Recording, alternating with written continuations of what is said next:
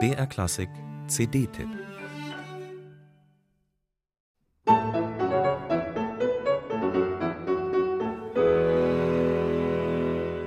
Das Werk Richard Wagners hat ihn, wie so viele französische Musiker, begeistert. Jedenfalls pilgerte der junge Ernest Chausson 1883 auf seiner Hochzeitsreise zum Parsifal nach Bayreuth.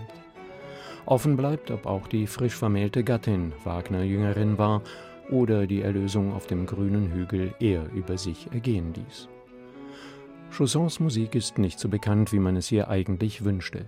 Von seinem wunderbaren Klavierquartett etwa gibt es gerade eine gute Handvoll Einspielungen. Dabei bietet der langsame zweite Satz sicher einige der schönsten musikalischen Momente, die sich denken lassen. Ein so unendlich sehnsuchtsvolles Hauptthema jedenfalls muss einem erstmal einfallen.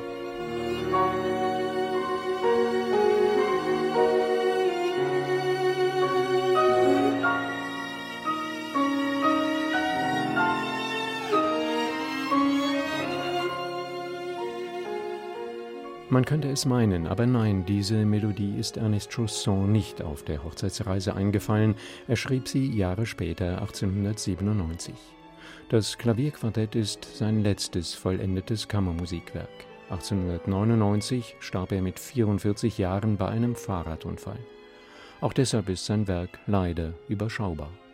Die jugendliche Wagner-Begeisterung war auch Ende des Jahrhunderts nicht verschwunden, doch Chaussons Musik klang jetzt heller, abgeklärter als früher. Erwarte kein schwarzes Werk, schrieb er einem befreundeten Geiger über das Klavierquartett. Überhaupt nicht. Es ist fast ausgelassen und sehr leicht. Sollte Chausson damit die Schwierigkeit für die Ausführenden gemeint haben, dann war das eine faustdicke Lüge.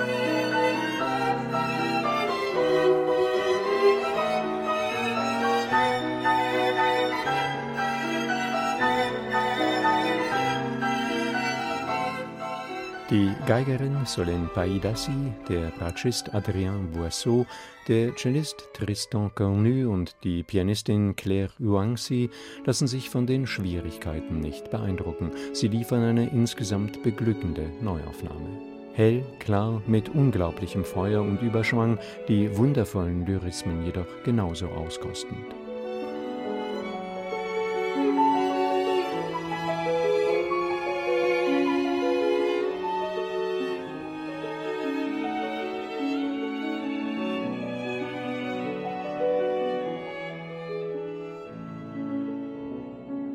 Dass die CD das kaum gespielte Chausson-Quartett mit einem der populärsten Klaviertrios überhaupt kombiniert, nämlich dem von Maurice Ravel, ist absolut legitim.